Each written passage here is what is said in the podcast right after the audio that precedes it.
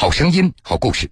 各位好，这里是江苏新闻广播南京地区 FM 九三七、松南地区 FM 九五三。铁坤所讲述的新闻故事。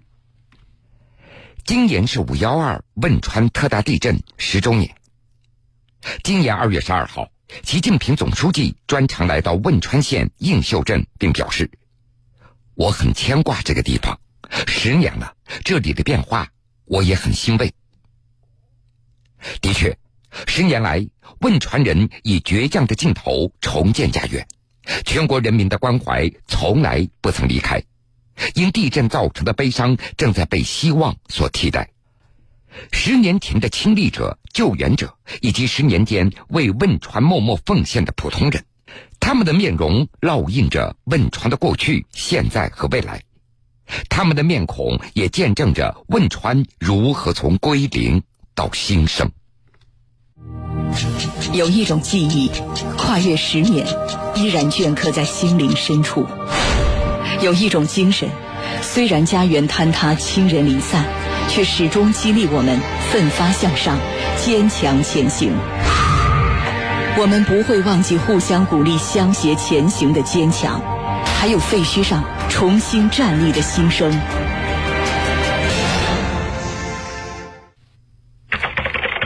吊瓶男孩李阳，二十七岁，毕业于上海交通大学，参过军，目前在绵阳一家银行工作，准备辞职。抗震救灾英雄少年王家明，二十九岁，毕业于清华大学，二零一六年毕业后回到四川，先后在绵阳市游仙区委组织部、徐家镇从事人才、基层党建等相关工作。十年前的那场大地震，让当时还是少年的李阳、王家明身上贴上了“吊瓶男孩”“抗震救灾英雄少年”各种标签。时光荏苒，少年长大，李阳和王家明不再只是吊瓶男孩或抗震救灾英雄少年，在他们的名字前可以加上的经历有很多。铁坤马上讲述。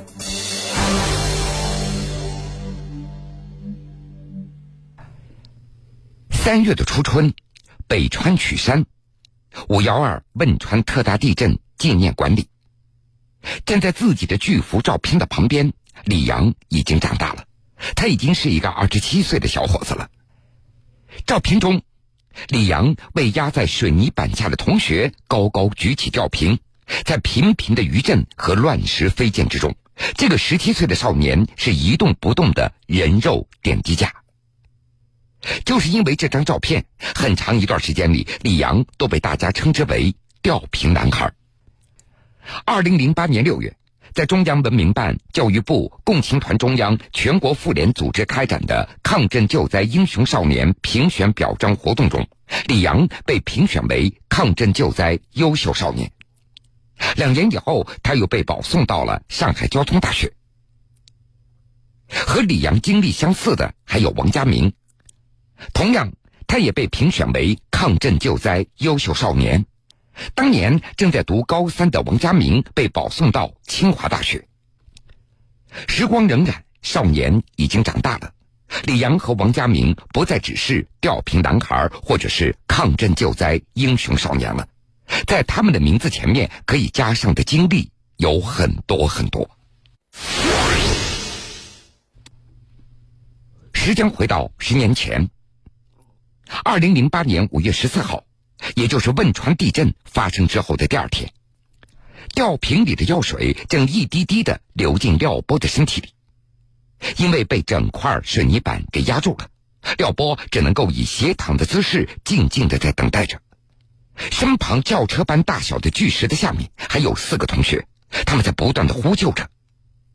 余震频频，少年李阳站在废墟上为廖波举着吊瓶。相互看了几眼，他们没有过多的交流。两个已经被灾难完全吓愣住的少年，他们隐隐约约知道，一定要保存体力，等待救援。远远的，就有解放军官兵穿越乱石跑了过来。李阳举起手，大声的呼救。他没有注意到，身后有一部照相机正在将这个瞬间定格住了。后来的事情，大家也都知道了。李阳也就有了一个全国人民都知道的标签吊瓶男孩。两年以后，李阳被保送到上海交通大学。从上海交通大学毕业之后，他又回到了绵阳。去年，李阳拿出积蓄，在市区买了一套新房子，努力工作，安居乐业。这位曾经的吊瓶男孩已经二十七岁了，他也长成大人模样了。坐在绵阳街头的一家米粉店里，李阳和记者聊着。而同一时间呢，在绵阳以南成都市区，二十九岁的王家明也从睡梦当中醒了过来。转头，他看到妻子还在熟睡之中，已经怀孕四个月的肚子已经微微的隆起来了。王家明轻轻的起床，来到厨房做起了早餐。中午一过，他就要回绵阳加班了，然后要等到下个周末才能够回来。王家明已经打算好了，等孩子出生以后，就带着他到老北川。十年前那场持续几十秒的地震，瞬间让王家明所在的五层的教学楼下陷，变成了三层楼。一二楼的同学都被埋在了废墟下面。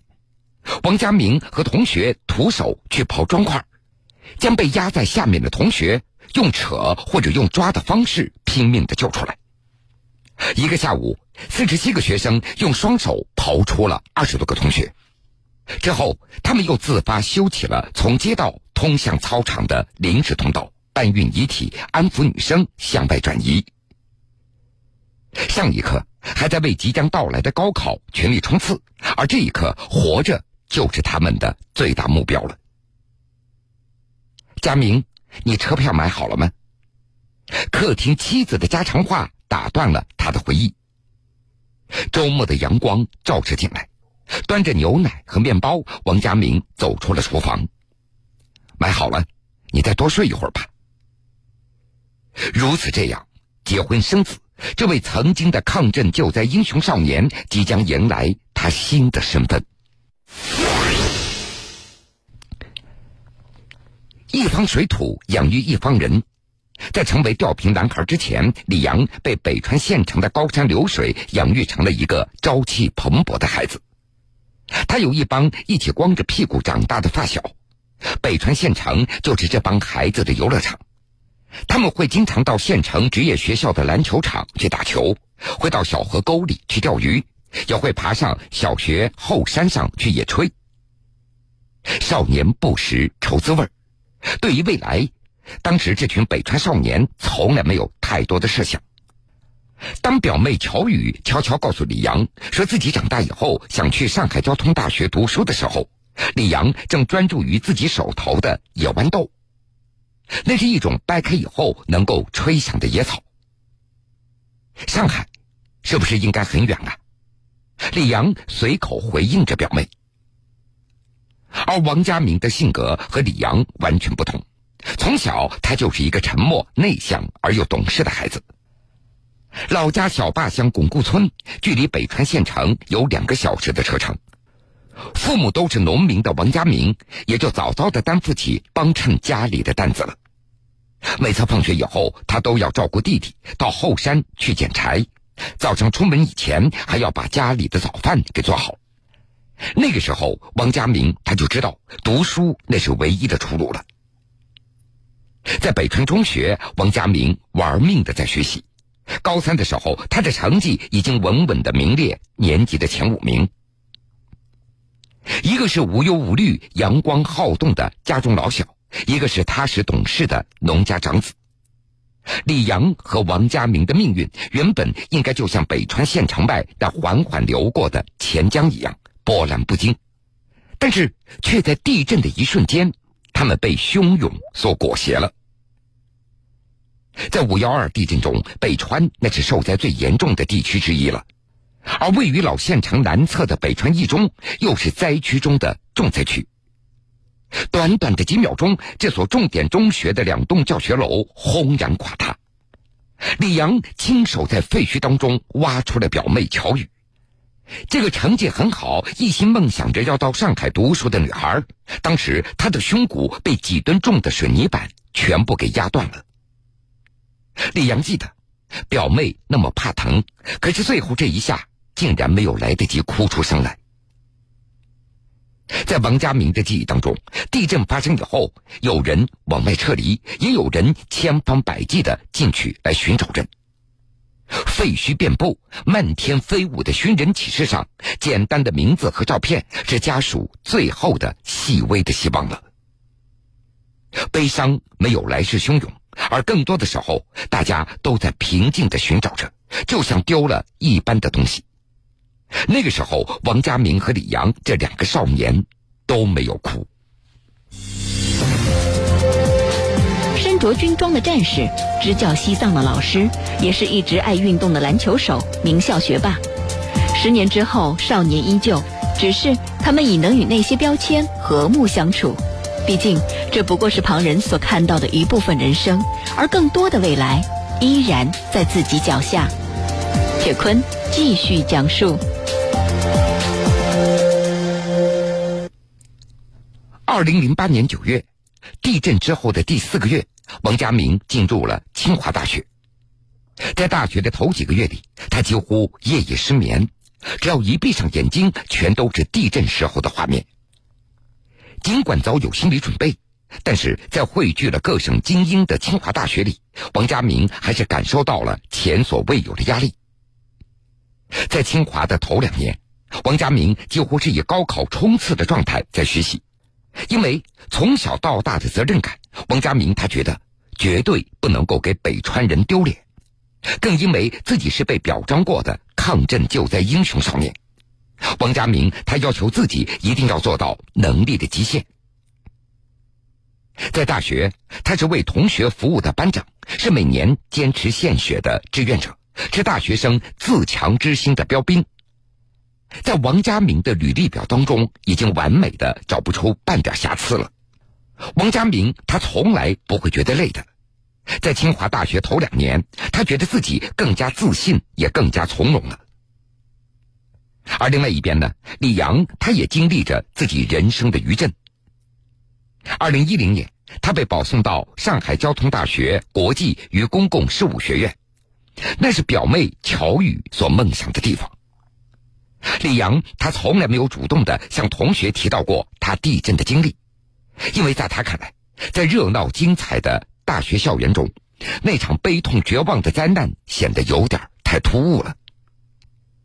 直到二零一一年，李阳被一家电视台邀请去录了一期关于汶川地震三周年的节目，身边的朋友才知道，原来这个温和阳光的少年记忆当中，竟然有着这般地动山摇的悲怆。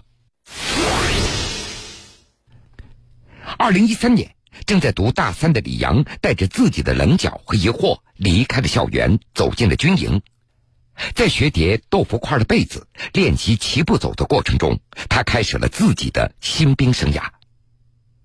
用李阳自己的话说：“我好像有个声音在心里面告诉我应该这么做。”李阳还记得，在地震中那些绿色的身影给自己。带来的希望，在身边的同学都开始实习、找工作、递交留学材料的时候，李阳希望能够在军队当中来找到答案。李阳他喜欢站军姿和负重跑步，身体累到极限，他的心里反倒没有那么多的杂念了。曾经，李阳很尊敬的一位长辈担心李阳在社会给予的光环当中会迷失方向，告诉过他，不用纠结小东西。放大格局，追求大目标。那时李阳并不懂这样的话，不过在军营当中，他明白了这句话的含义。不约而同，王家明在本科毕业之后，他选择了到西藏职业技术学院去支教。去了之后，他发现那里的学生特别的淳朴，学习的目的非常单纯，就是想建设家乡。在孩子们这样的心愿之下，王家明开设了一门主讲大学生活和求职规划的课程。当他离开西藏的时候，学生们哭成一片。王家明深深的吸了一口气，向学生们承诺：“我们还会见面的。”从拉萨回北京的路上，看着清澈的天空，王家明突然觉得自己豁然开朗，所有一切都变得清晰明了了。曾经那些责任感和标签所赋予的压力，顿时转化成动力了。在对未来的期许当中，王家明他会考虑到更多的人。用他的话说：“因为我们的工作让身边的人生活的更美好。”好了，各位，这个时间段的新闻故事，铁坤就先为您讲述到这儿。半点之后，新闻故事精彩继续，欢迎您到时来收听。